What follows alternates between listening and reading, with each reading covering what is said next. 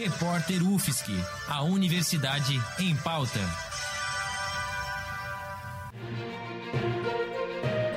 Cobertura especial Covid-19. A Universidade Federal de Santa Catarina, a UFSC, teve cortadas pela CAPES 637 bolsas de estudantes das suas pós-graduações. Os cortes atingiram tanto bolsas de mestrado quanto de doutorado, totalizando uma redução de 25%.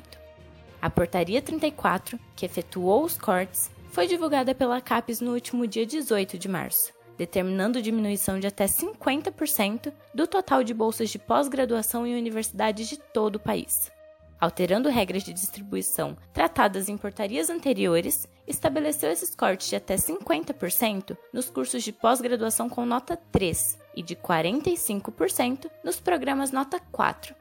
Segundo a CAPES, não houve cortes, mas sim um reajuste para beneficiar cursos com notas superiores a Associação Nacional dos Dirigentes das Instituições Federais de Ensino Superior, a Andifes, e o Fórum Nacional de Pró-Reitores de Pesquisa e Pós-Graduação, o FOPROP, lançaram nota de repúdio contra a nova portaria e reivindicaram sua revogação.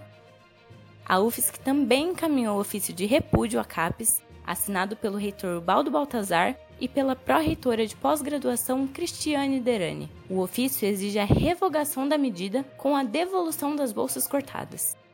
Também reivindica a refundação total da maneira pela qual a CAPES, grande conquista da pesquisa e do ensino em nível de pós-graduação da sociedade brasileira, vem atuando e se relacionando com os diversos programas de pós-graduação. Conforme o documento, um corte dessa monta impacta negativamente o desenvolvimento do país, a vida e o bem-estar da população. Isso porque impede a formação de profissionais de alto nível para atuar na sociedade. O ofício também reclama que, se a CAPES quer mudar o modelo de concessão de bolsas, precisa informar com clareza e, antes, deve discutir democraticamente com a sociedade científica. Thaís Kettelen para o repórter UFSC no combate ao coronavírus.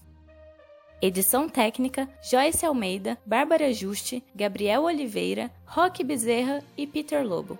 Produtor-chefe: Lucas Ortiz. Editora-chefe: Pamela Andressa. Orientação: Professora Valciso Culoto.